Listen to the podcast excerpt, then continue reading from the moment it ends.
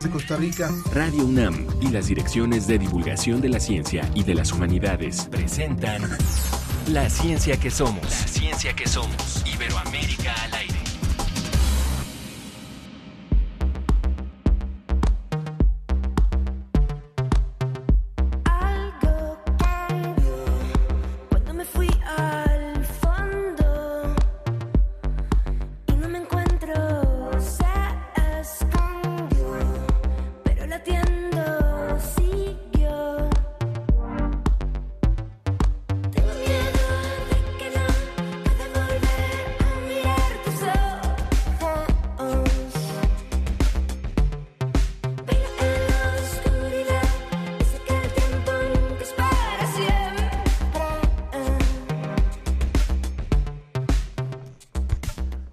Buenos días, nos da muchísimo gusto darle la bienvenida a esta emisión de La Ciencia que Somos, nuevamente en vivo para todos ustedes después de unas, de unas vacaciones que ha tenido la universidad. Muchísimas gracias a todos los que nos sintonizan y arrancamos escuchando este proyecto artístico que se llama Rubio, es una cantante chilena llamada Francisca Straube. Ella, ella es baterista, productora, en fin, y mezcla música electrónica, pop, hip hop ambient y elementos de música étnica. ¿Les parece que lo escuchemos un poquito más? Es la propuesta de nuestra producción.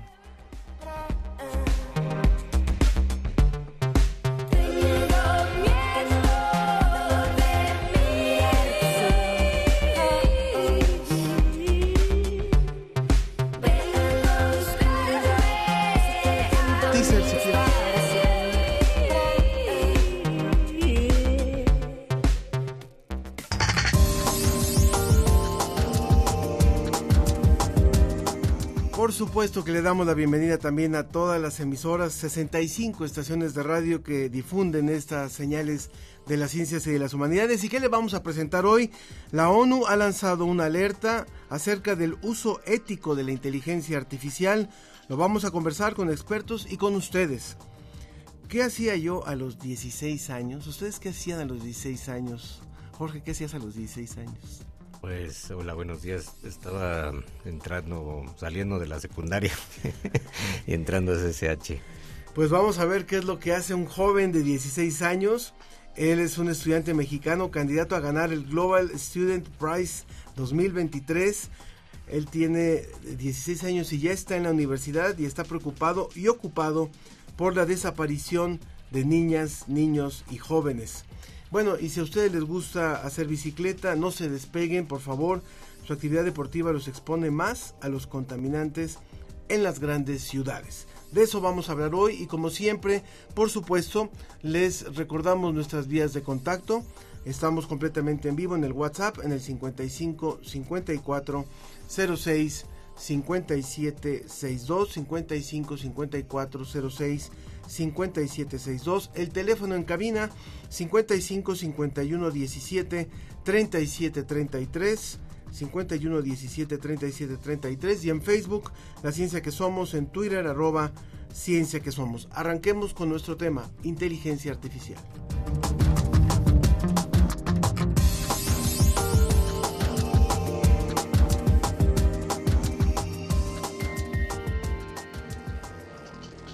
Opinas de la inteligencia artificial? David R.O. nos dice, la inteligencia artificial es una muy buena herramienta de apoyo para todos usos en todas las áreas. Yo utilizo ChatGPT y neuronas entrenadas propias que me permiten automatizar todo, ya que creo que todo lo electrónico va a manejarse por medio de las IAS. Mariana Navarro comenta, a pesar de que toda esta nueva era está recién en pañales, tiene la capacidad de cambiar la forma en que funciona el mundo. Está en nosotros mismos la decisión de cómo queremos y debemos utilizar estas tecnologías para convertirlas en herramientas prácticas. Marco Mendoza comenta, la evolución de las IAS va de la mano a la necesidad de querer obtener lo que deseamos de la forma más rápida posible. Daniela Palma, la velocidad con la que en los últimos meses han avanzado diferentes programas de inteligencia artificial me hace pensar en la importancia que tendrán estas herramientas en la toma de nuestras decisiones. ¿Será posible designar decisiones a una inteligencia artificial con tal de no cometer errores? Alan Valenzuela agrega, Pues es muy interesante, pero da un poco de miedo pensar que mucha gente podrá perder su trabajo, ya que las inteligencias artificiales las reemplazarán ejecutando sus tareas.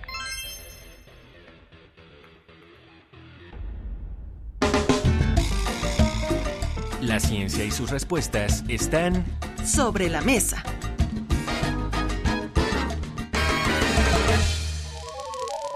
La era de la máquina sapiens.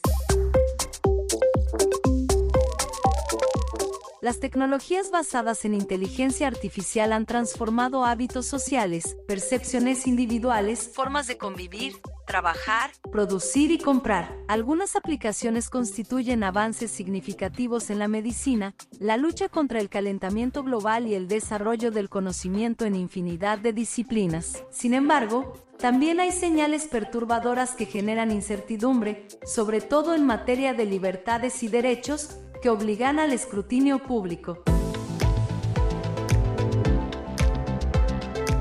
En mayo de 2017, AlphaGo, un programa de inteligencia artificial de Google, venció a Kejie, considerado uno de los mejores jugadores de Go en el planeta. Además de abatir el ánimo del joven chino de 19 años, quien dejó escapar conmovedoras lágrimas, la derrota confirmaba el inicio de una nueva era, los programas de redes neuronales profundas se convertían en factor de competencia y dominio global. Para Kai Fu Lee, inversor de riesgos y uno de los desarrolladores más sobresalientes de inteligencia artificial a escala global, el acontecimiento fue algo más que un nuevo triunfo de las máquinas sobre el hombre. En 2016, el mismo programa venció al coreano Lee Sedol, 18 veces campeón mundial de Go representaba la victoria de las empresas tecnológicas occidentales sobre las demás naciones con proyectos de inteligencia artificial y acentuaba su liderazgo en el desarrollo de artefactos capaces de superar la inteligencia humana.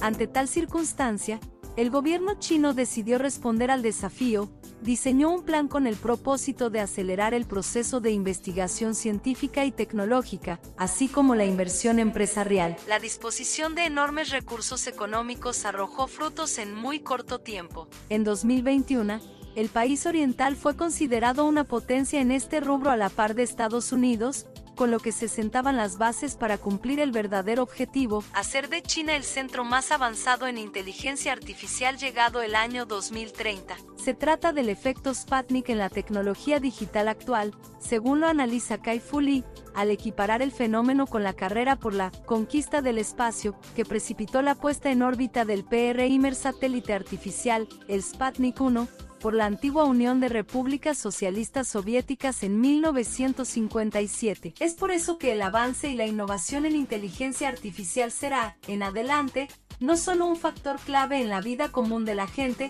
la economía y las industrias, sino en el orden político mundial.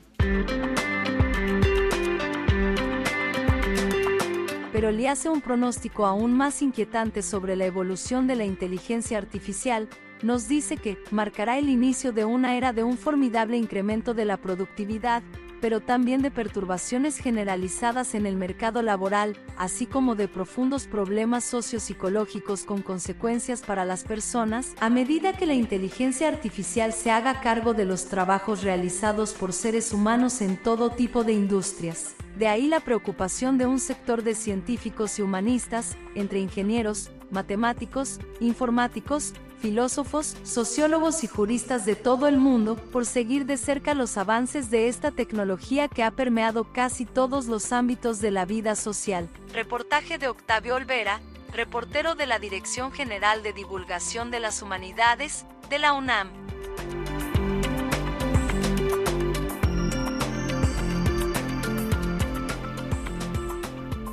Esta, esta voz que ustedes estaban escuchando en, este, en esta nota justamente está hecha con inteligencia artificial, no la que les habla ahora afortunadamente, esta sí, sí es de carne y hueso, pero, pero la otra que estaban ustedes escuchando, la que nos ha dado toda esta información, es justamente producto de la inteligencia artificial. Y para hablar hoy sobre este tema, agradezco muchísimo que estén con nosotros aquí en cabina el doctor Jorge Linares.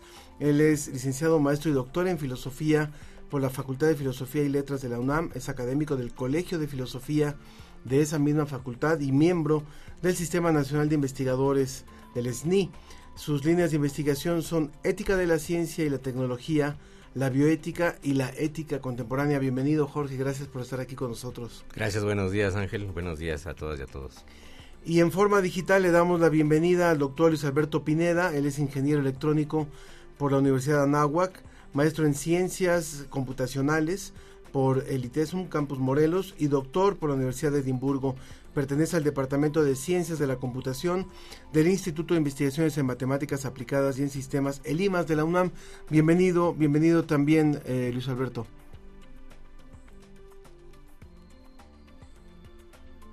Muchas gracias. Y bueno, pues hemos, hemos reunido a estos dos eh, invitados hoy, a estos dos especialistas, para abordar este tema que cada día va despertando más inquietud. Hay mucha mucho mito, hay mucha desinformación, hay mucha información a medias y realmente siempre es un tema que, que inquieta y que ha ido inquietando ya no diríamos en los últimos años, en los últimos meses, en las últimas semanas, ¿Qué va a pasar con la inteligencia artificial? ¿Se va a convertir en el sustituto de las, de las fuerzas humanas, de las habilidades humanas? En fin, yo quisiera a bote pronto, primero que le pudiéramos comentar al público cómo desde las ciencias computacionales y cómo desde la filosofía se ve incluso hasta la definición misma de la inteligencia artificial. ¿Quién toma la palabra? Eh, bueno, si quieres empiezo. Gracias. Bueno, eh, eh, es muy esperable, probable que esto eh, se acelere. Es un proceso de cambio muy rápido que eh, es más rápido que otras tecnologías, lo que hemos visto en a lo largo del siglo XX y lo que va del XXI, porque se monta sobre, sobre una infraestructura ya hecha, sobre toda la infraestructura informacional la Internet y, y toda la, la, red que hay, que es una red material, ¿no? Y otra cosa muy importante que no hay que olvidar es que la, la, el impulso de esto tiene que ver pues, con la mercantilización y el mercado capitalista. ¿sí? Entonces, eso eh, hace que el desarrollo de la inteligencia artificial se vaya acelerando, de que haya, por supuesto, intereses económicos muy fuertes, empresas muy potentes a nivel mundial.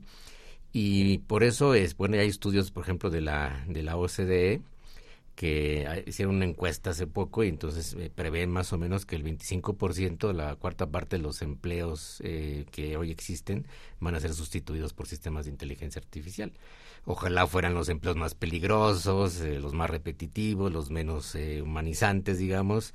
Pero la, la, verdad es que la gran mayoría de los seres humanos hoy hacemos tareas cognitivas muy básicas que se pueden reemplazar fácilmente por sistemas de inteligencia artificial o sistemas robóticos, ¿no? Este, tanto en los sistemas, por ejemplo, incluso en la medicina, en el sistema jurídico, en la enseñanza, por supuesto, ¿no? Este, es esperable que en algunos años vaya creciendo la enseñanza con avatares y, robots eh, en aulas virtuales o incluso en espacios físicos y que el profesorado seamos ya obsoleto en unas cuantas décadas. Eso es previsible. O sea, puede haber una universidad sin profesores. Sí, eh, perfectamente. Luis Alberto, por favor, si usaras eh, abrir tu micrófono, por favor, para poderte escuchar.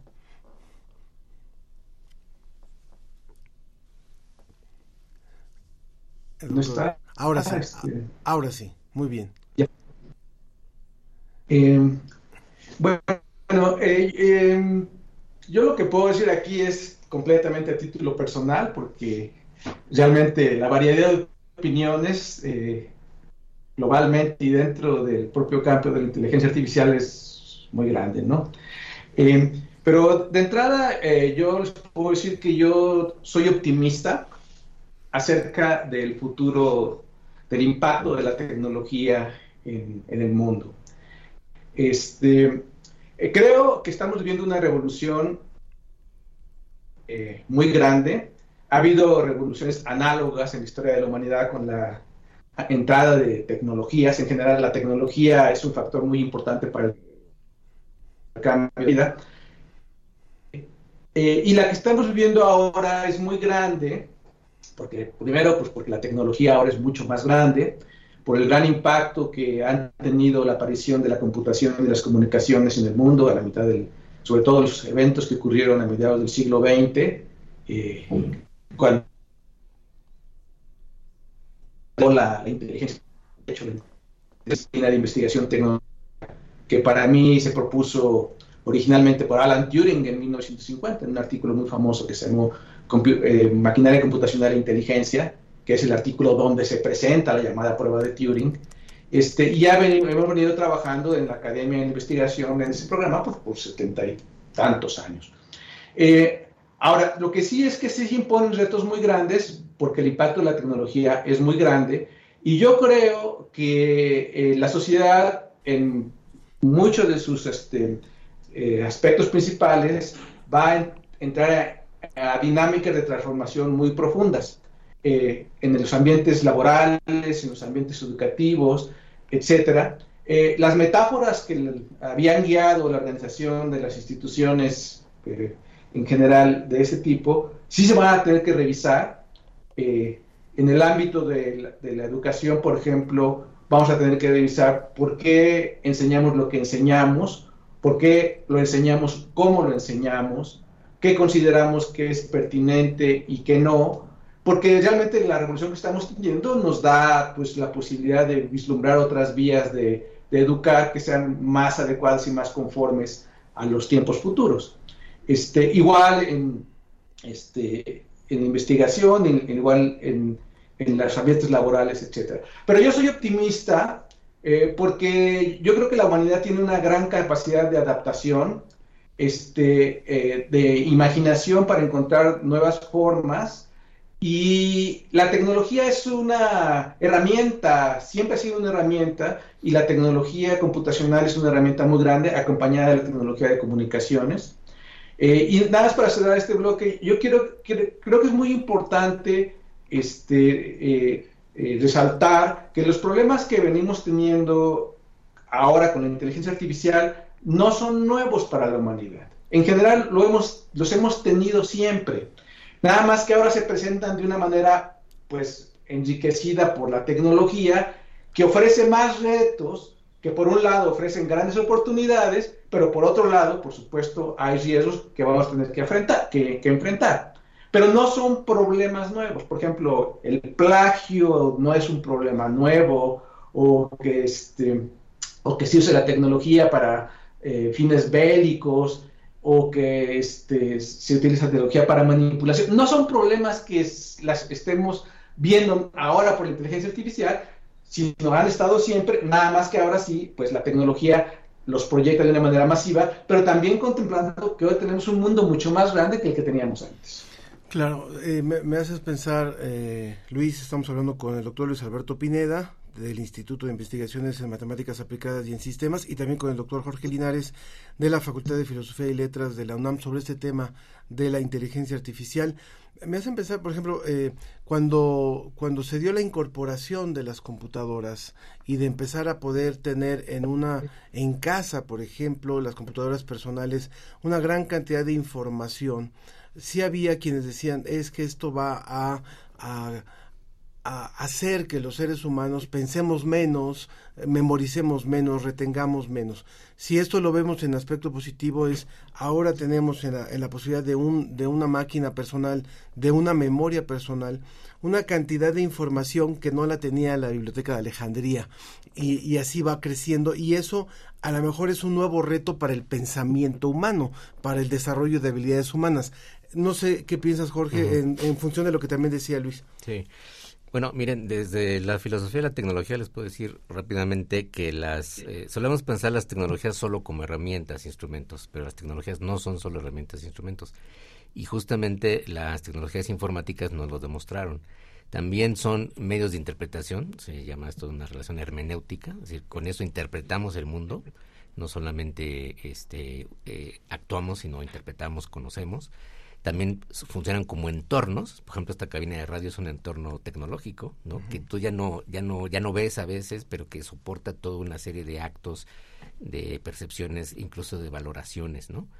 Y, y hay otra relación más interesante también, eh, aparte de la, de la hermenéutica, de, la, de ser entorno, soporte, de, ser un ambiente artificial, en la que las tecnologías empiezan a tener agencia y se convierten en una alteridad Y esto lo vemos muy bien con el chat GPT, ¿no? Que lo sorprendente para todo el mundo, eh, aún para los más escépticos, es que pues una máquina puede hablar contigo, literalmente, aunque sea un loro que no sabe lo que está diciendo, como dicen, pobre de los loros, pero a lo mejor sí saben los loros que están diciendo, pero puede articular lenguaje y puedes comunicarte con esa alteridad que hemos creado artificialmente. Entonces esto demuestra que las tecnologías, eh, por lo menos desde el punto de vista de la, de la informática y de las tareas cognitivas se han vuelto mucho más complejas de lo que de lo que eran antes no son simples herramientas. Por tanto nos envuelven y determinan nuestras capacidades de acción de pensar de valorar.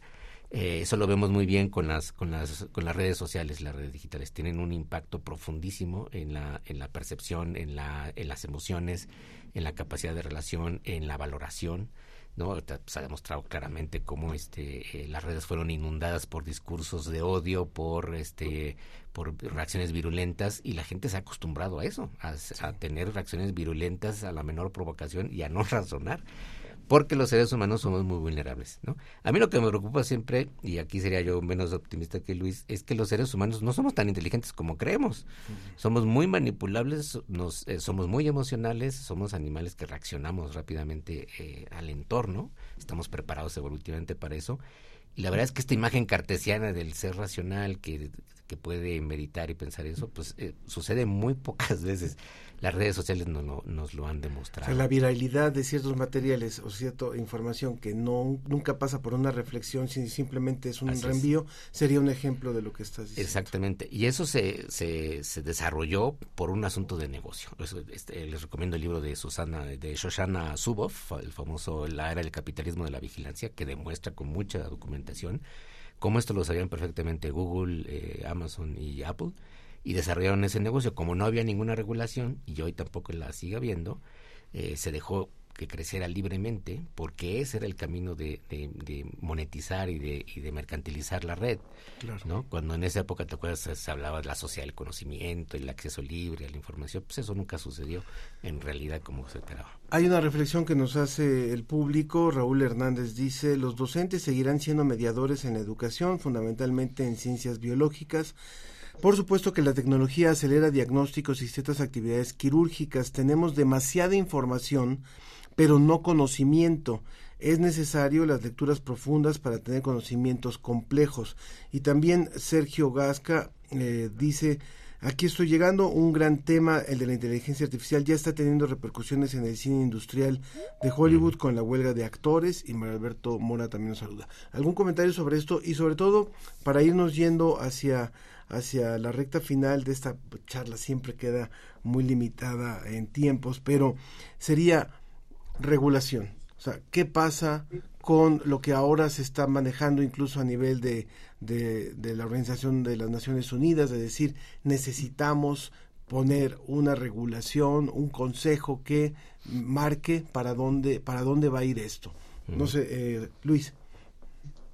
Bueno, yo, yo quería comentar este, rápidamente este aspecto hermenéutico de la tecnología que Jorge ya había hecho mención. Y, efectivamente es un aspecto muy importante del entorno que tenemos, porque nosotros tenemos, tendemos a atribuir a las cosas este, atributos humanos. Y de hecho, en el caso de la computadora, pues nosotros, el público en general, la sociedad, le atribuye a la computadora, este, pues que puede, este, que es consciente, que puede tomar decisiones, como yo la veo que interactúa conmigo, entonces le hago ese atributo, y esa atribución provoca que yo mismo cambie mi conducta en este círculo hermenéutico hacia la tecnología porque la veo como un ser humano. este, ahora, eh, y eso yo creo que pasa mucho, este, y es una, es una de las cosas que están presentes, pero también aquí yo quiero comentar que yo no creo que la computación ni la tecnología tenga agentividad. Este, yo creo que este, eh, en sí misma, no creo que sea una propiedad intrínseca, porque las maquinarias, eh, toda la máquina que la humanidad ha hecho desde siempre, y las computadoras no son la excepción, son determinísticas. Nosotros sabemos perfectamente bien cómo funcionan y, de hecho el diseño involucra ese determinismo para que funcionen de esa forma. Y las computadoras no escapan a esto. Entonces, una maquinaria que, es completamente determinística, pues es incapaz de tener agentividad, porque no puede tomar decisiones. O sea, eh, la, este, agentividad es un atributo que nosotros le damos. Eh, entonces hay que verlos como lo que son, como máquinas. Y también en el aspecto ético, también tenemos que, este, yo creo que es muy fundamental, si, si, si, si, si es claro y si yo estoy en lo correcto, porque también debo decir que hay gente que piensa diferente de mí en este aspecto, eh, y las computadoras y la inteligencia artificial este, no tienen agentividad, pues no pueden tener ningún tipo de responsabilidad ética. La responsabilidad ética viene de los seres humanos que usamos la tecnología. Y, este, eh, y yo creo que hacer esa distinción es muy, muy importante porque clarifica los diferentes ámbitos de, de acción y relación. Y aquí viene el problema de, la, de, la, este, las regulaciones, pues yo pienso, por supuesto, que al igual que muchos otros eh, ámbitos de expresión y tecnológicos tienen que ser regulados por cuestiones pragmáticas, la computación y la inteligencia artificial también lo son. Este, y, y las regulaciones, eh, eh, yo creo que hay dos aspectos. Uno, el aspecto de, fundamental de la naturaleza del objeto que se está regulando, que en este caso hay un elemento tecnológico, un elemento humano. tener eso claro es muy importante y, luego lo que viene, el, trabajo difícil de la regulación es como bastante pragmático, es bastante empírico porque atiende a la especificidad de lo que se está regulando. Entonces, este, ¿y de quiénes son los que tienen que participar en ese, en ese entorno de regulación? Y este es un ejercicio que tiene que ser continuo, o sea, los las, las, las eh, organismos eh, eh, que, que impulsan las regulaciones tienen que estar atendiendo de manera muy estrecha a los problemas que surgen por el uso de la tecnología en este caso y tienen que dar una respuesta eh, también muy rápida este uso. Y esto es un, un, ciclo constante. No, no se puede pensar que vamos a generar una, una regulación digamos, constitucional que va a quedar aquí presente, porque yo creo que es muchísimo más dinámico, sino más bien es un quehacer completamente este, cotidiano, tiene que ser completamente dinámico para que sea relevante. Y entonces yo creo que hay muchos tipos de regulaciones en muchos ámbitos que tienen que ir atendiendo los problemas que surjan, proponiendo soluciones, etcétera, de manera continua. Claro. Sí, yo tengo un matiz. A ver, la inteligencia artificial eh, probablemente nunca llegue a tener conciencia, así como la imaginamos, ¿no? Eh, quizá podemos poner en duda si llegara a tener intencionalidad, pero claro que tienen agencia, actúan en el mundo, toman decisiones hoy en día, toman decisiones eh, por encima de nosotros.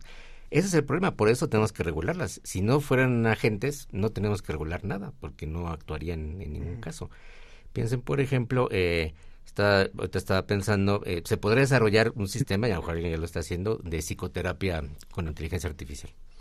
Y podría detectar en el lenguaje, tanto en las palabras como en el timbre de la voz de la persona, cuál es el diagnóstico, si está deprimida, si está ansiosa, si tiene un problema eh, este, que, le, que le preguntara a la inteligencia artificial, a ver, cuéntame de tu vida, tus padres, tu madre, etcétera, y este y fácilmente podrá detectar, hacer un diagnóstico muy preciso. Y podría actuar y decirle, mira, lo que tienes que hacer es tal, tal y cual, haciendo un algoritmo de todo lo que se sabe de la experiencia de psicoterapia y podrá ser muy buena psicoterapeuta, pero si está diseñada en efecto eh, eh, con algoritmos sesgados, ¿no?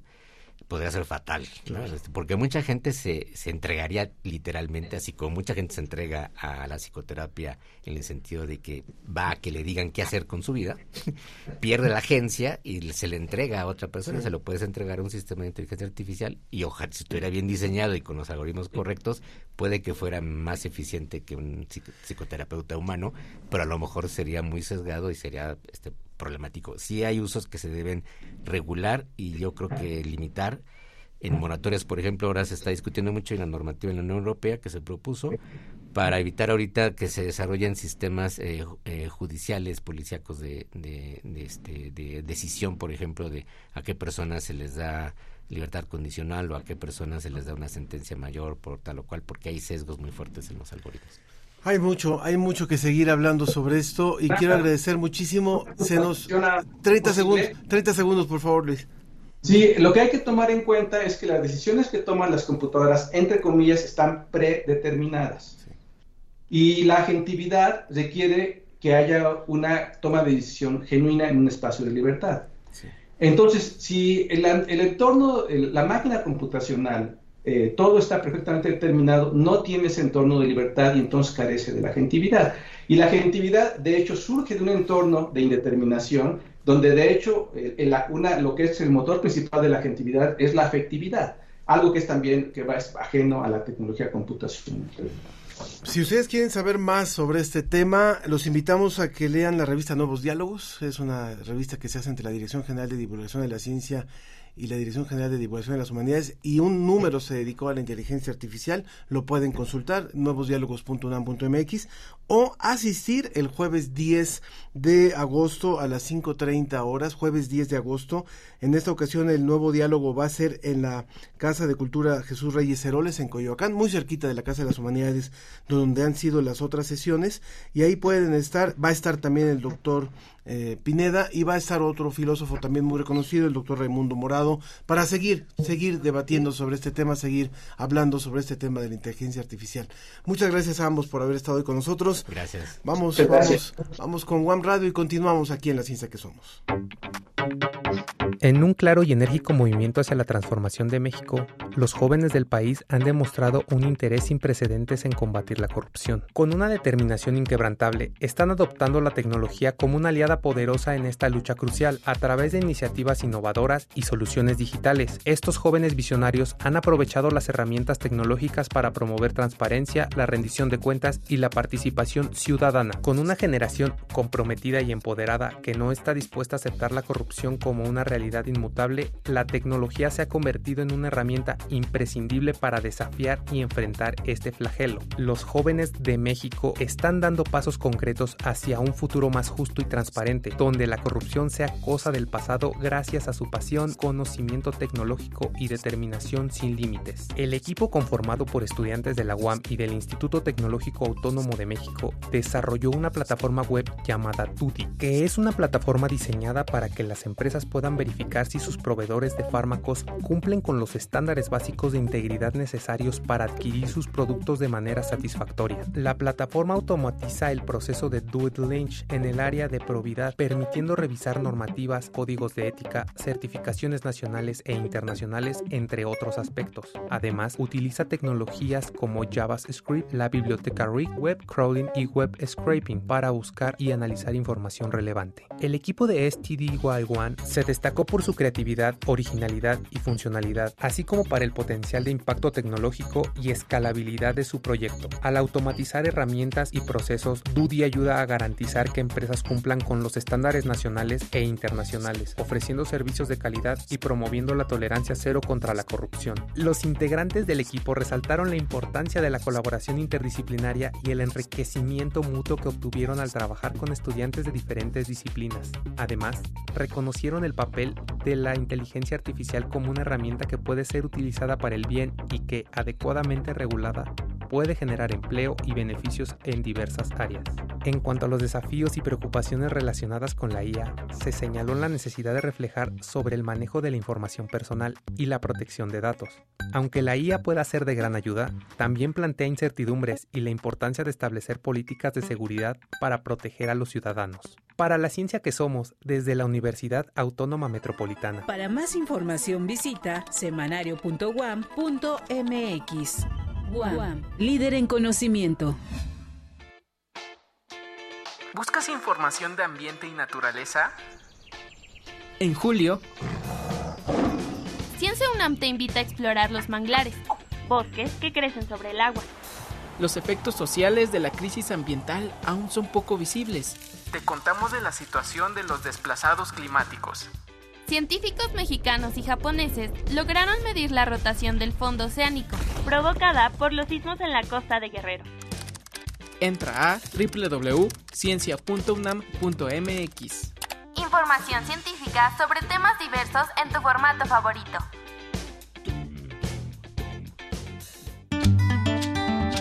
La ciencia que somos, la ciencia que somos. Entrevista.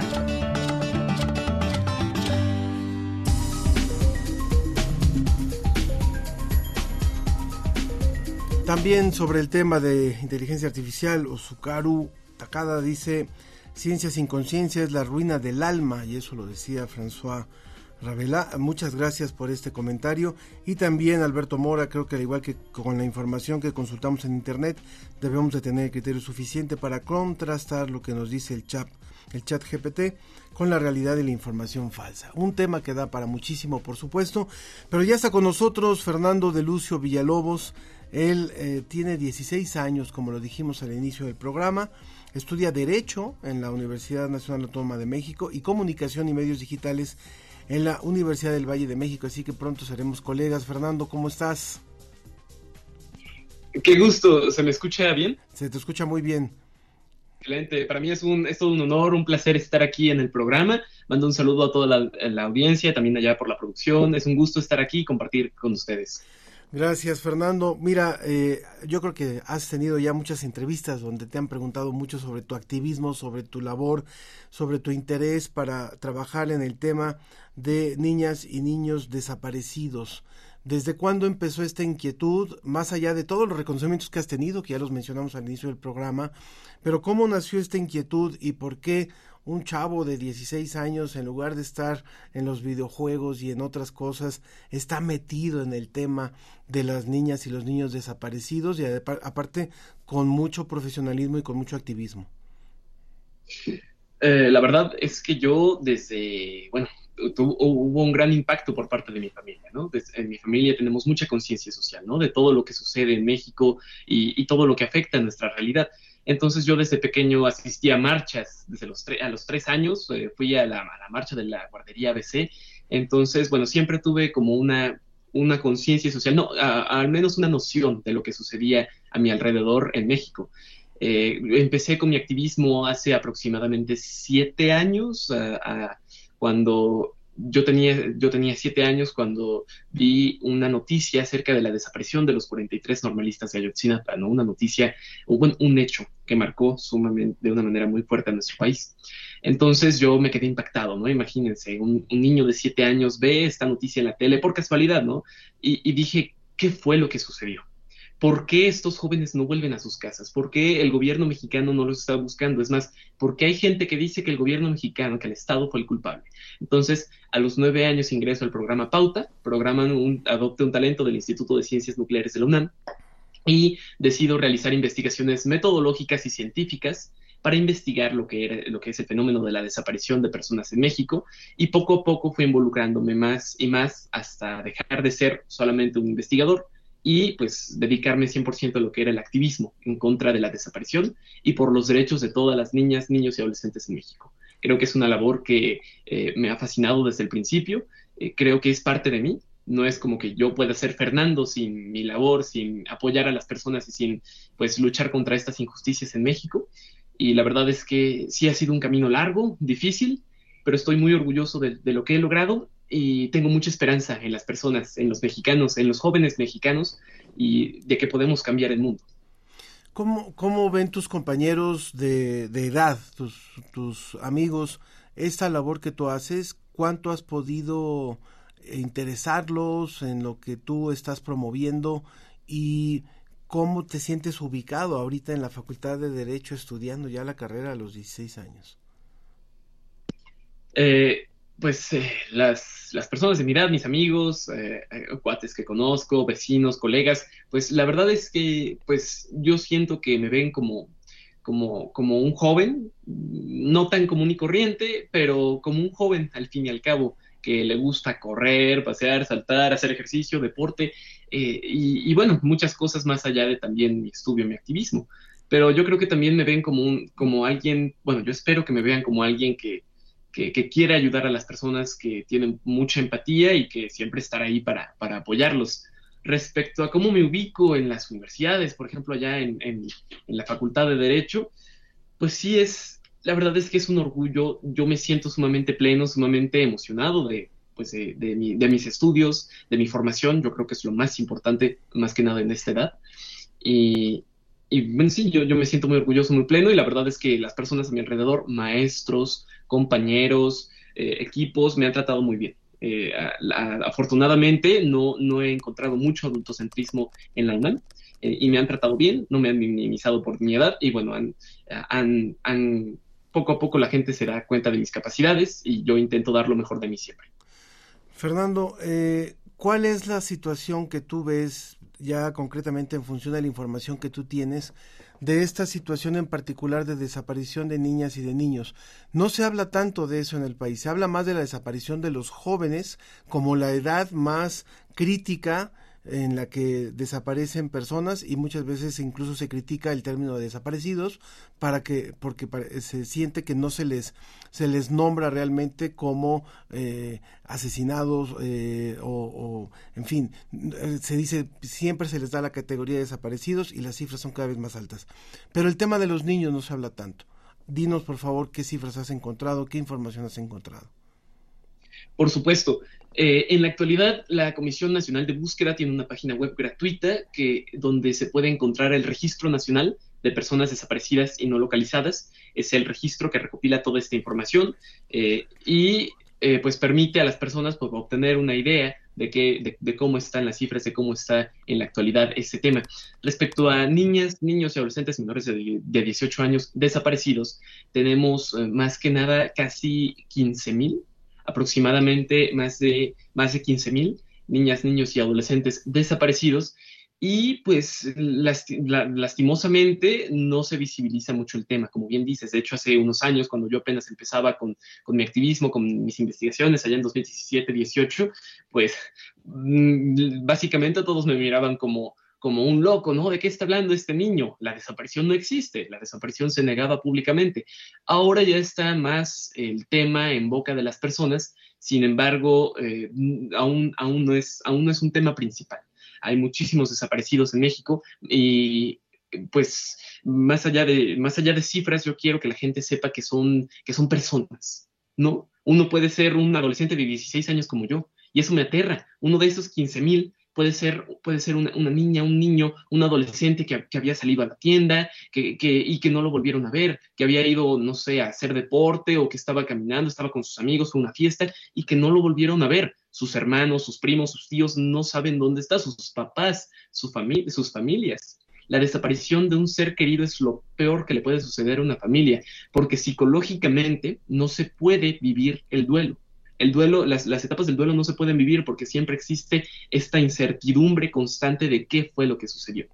Las causas principales por las cuales se desaparecen a niñas, niños y adolescentes es más que nada en el caso de niñas y adolescentes mujeres, trata de personas con fines de esclavitud sexual. Tristemente es, lo, es de lo más probable.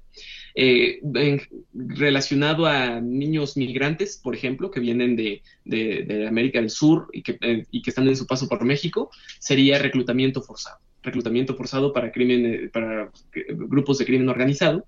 En el caso de bebés es, sería adopción ilegal, en muchos casos relacionados con ello, y tráfico de órganos. Serían como los cinco temas que, por los las cinco causas más comunes de la desaparición. Y por último, algo que me parece sumamente importante decir aquí al aire, es que más del 55% de estos 15.000 niñas, niños y adolescentes desaparecidos son niñas, de 12 a 17 años.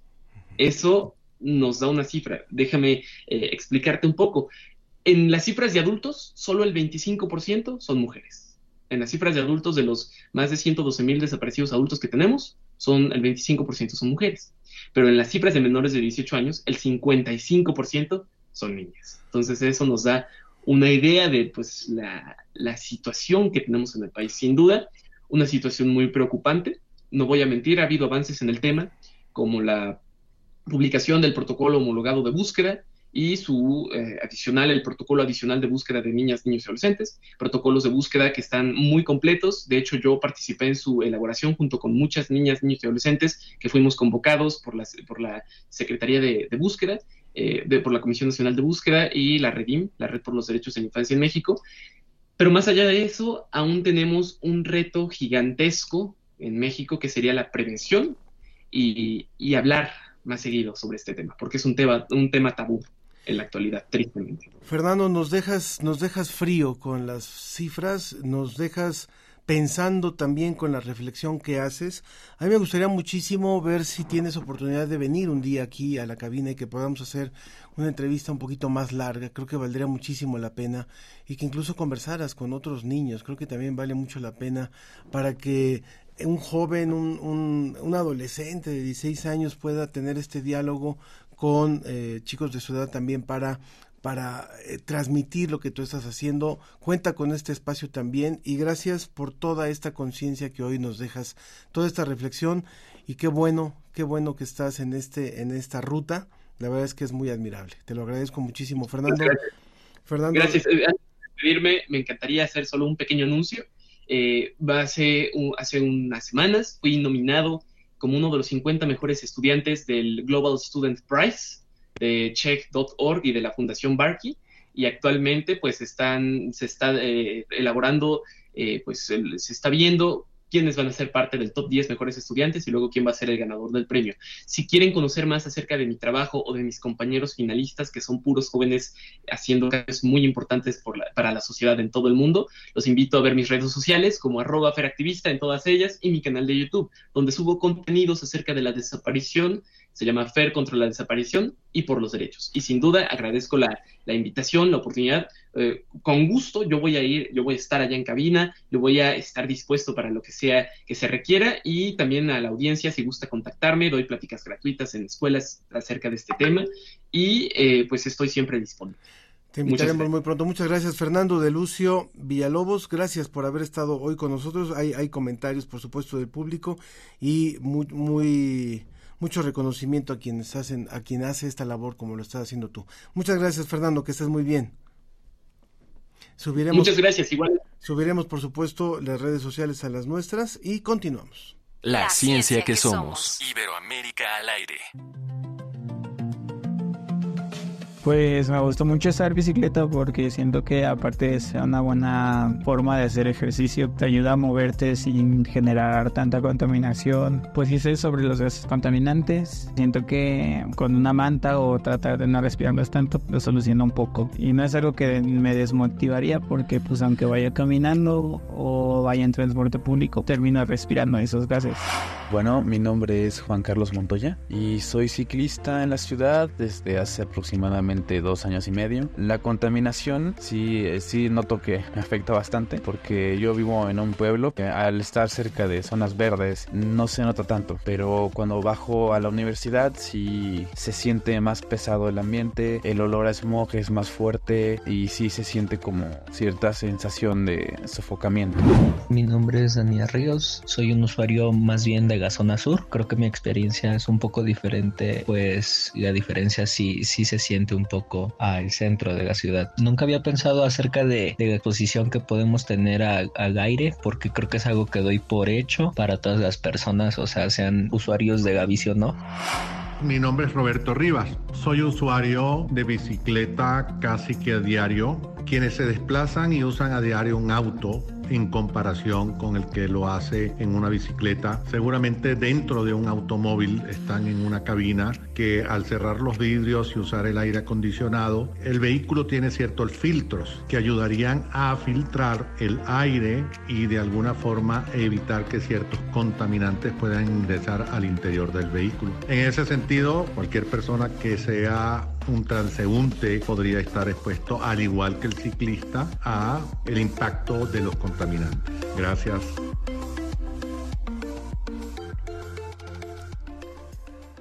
En este espacio y en muchos espacios se promueve, por supuesto, hagamos bicicleta, vayamos a, tomemos las calles nuevamente, pero bueno, eh, justamente la doctora Patricia Segura nos dice, sí, pero hay que tener cierto cuidado, porque si no puede resultar contraproducente. Bienvenida, muchas gracias por estar aquí. Muchas gracias, Ángel. Un placer para mí estar con ustedes. La doctora Patricia Segura es tutora en el doctorado de Ciencias Biomédicas de la UNAM, es adscrita al Departamento de Hiperreactividad Bronquial del Instituto Nacional de Enfermedades Respiratorias. Y bueno, justamente con ella vamos a hablar acerca de esto.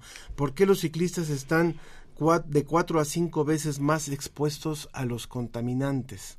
Eh, ¿Cómo estás, Ángel? Mira, eh, hay varias buenas razones y ahorita que escuchaba el sondeo que ustedes ponían, eh, primero que nada, ellos están todo el tiempo haciendo ejercicio cerca de las fuentes, es decir, corren al lado de las fuentes móviles, que son los coches, los automóviles, el metrobús, lo que quieras, este, y ellos al estar cerca de la fuente, digamos que no se ha diluido en el aire, ese contaminante está saliendo en grandes concentraciones muy cerca de donde ellos están transitando Vale la pena comentar que cada vez que nosotros respiramos, por ejemplo, ahorita que tú estás tranquilo, sentadito, intercambias más o menos un vaso este, de 150 mililitros de aire, 250 eh, cada vez que estás respirando. Es lo, lo que tú necesitas para tener una oxigenación adecuada. Una persona cuando viene haciendo un ejercicio activo puede eh, estar respirando cuatro, cinco, seis veces más cantidad de aire. Entonces, si en ese aire que yo estoy respirando hay más contaminantes, entonces estoy, pues en vez de tomarme un vasito, sería un litro, ¿no? Una licuachela de, de puro contaminante, ¿no? Entonces, este, esto les hace más susceptibles y además el tiempo que pasan al aire libre, ¿no? Entonces, este, esta pues sería una de las primeras premisas de por qué están, eh, se consideran sobreexpuestos a, a los contaminantes respecto a cualquier otra persona. Por ejemplo, hace rato decían un traseúnte, pues si vas caminando tranquilo no requieres tanta, este, eh, tanto aire que ir intercambiando, ¿no? ¿Qué proponen entonces ustedes? sí, el uso de la bicicleta, pero ¿qué, ¿cómo hacerlo? Mira, hay niveles, literalmente. Eh, se han hecho muchos estudios. Vale la pena comentar que hay algo que se llaman efectos agudos o a corto plazo y otros que se, llaman, son efectos a mediano y a largo plazo. Nosotros aquí estaríamos comparando lo que es la actividad física a partir de hacer ejercicio, que es extremadamente eh, benéfica para nuestra salud, y desde luego el ciclismo, el pedalear es una gran actividad física. Este, y en ese sentido es muy benéfico. Inclusive si nosotros vemos, comparamos a alguna persona que hace ciclismo al aire libre, a la larga es mucho mayor el beneficio del ejercicio hecho por ese, por ese ciclismo que la misma exposición a los contaminantes. Sí, solo sí, no se esté excediendo una cantidad eh, importante de contaminantes o todo lo contrario, si la cantidad de ejercicio que se está haciendo pues tiene un, es prolongada, tiene un tiempo adecuado. Este, y ahí por eso es que hay dos cosas o tres cosas muy importantes que tienen que hacer tanto los tomadores de decisión como los el personal de la salud como la ciudadanía el que usa la bicicleta, ¿no?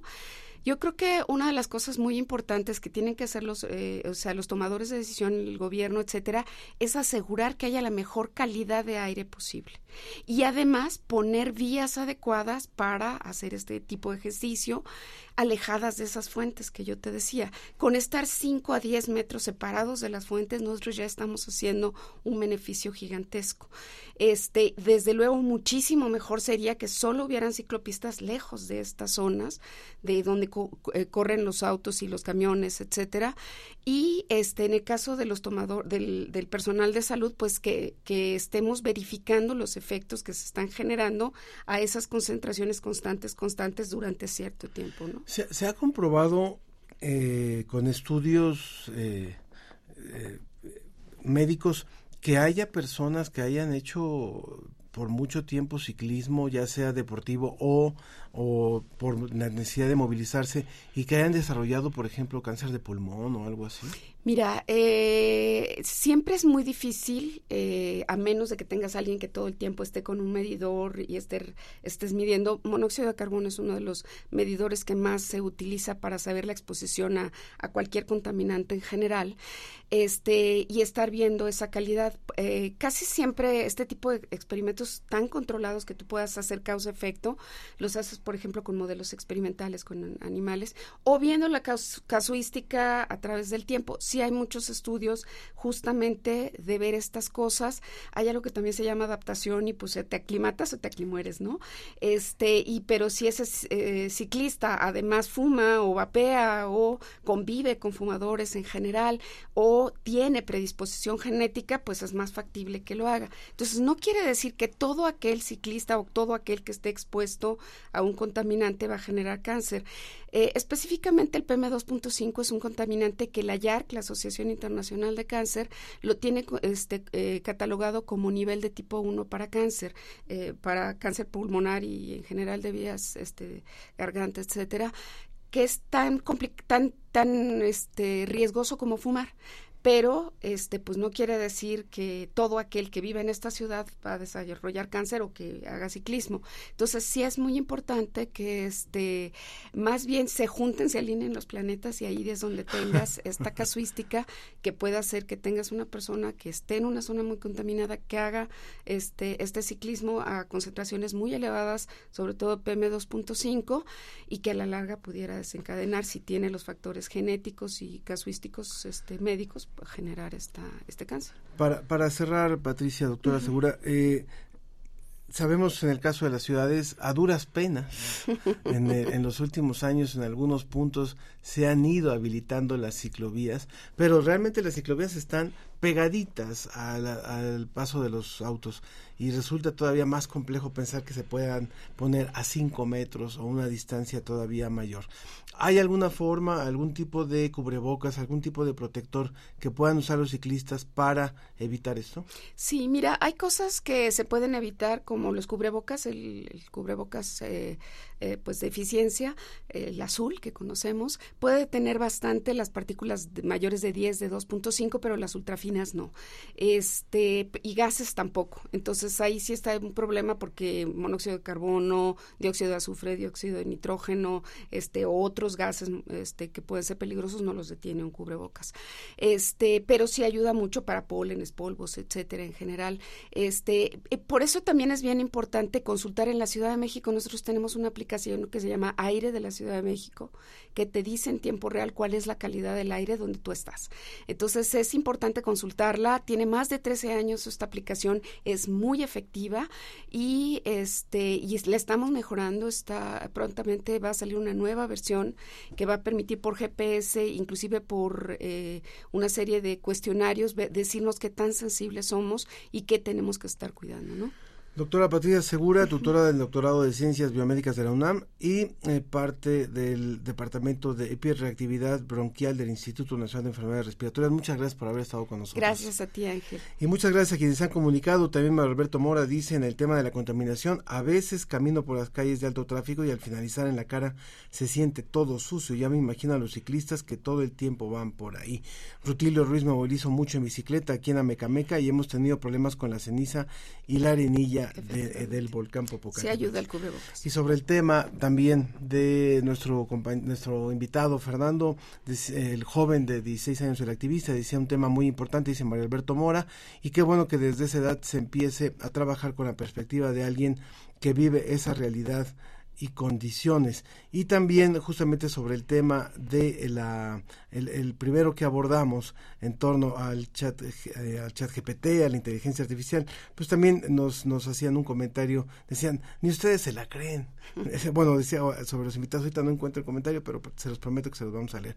Bueno, se nos ha acabado el tiempo y muchísimas gracias, por supuesto, a todos los que han hecho posible este programa, a todo el equipo de la Dirección General de Divulgación de eh, la ciencia y también de las humanidades y gracias por toda la participación del público que también ha estado hoy con nosotros aquí haciendo parte. Decía Cristiani Rifriani, decía usted cree que la gente tiene ética, por favor, ni ustedes lo creen, será fuente de desempleo entre todos otros factores económicos. Saludos desde África, dice. Muchas gracias, que tengan muy buen día. Yo soy Ángel Figueroa.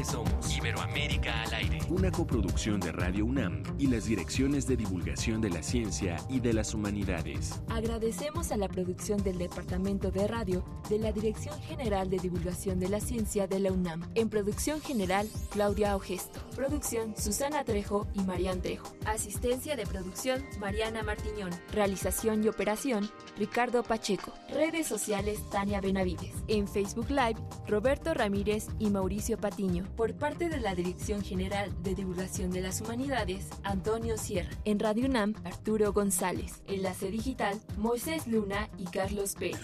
La ciencia que somos. la ciencia que somos. Los esperamos el próximo viernes.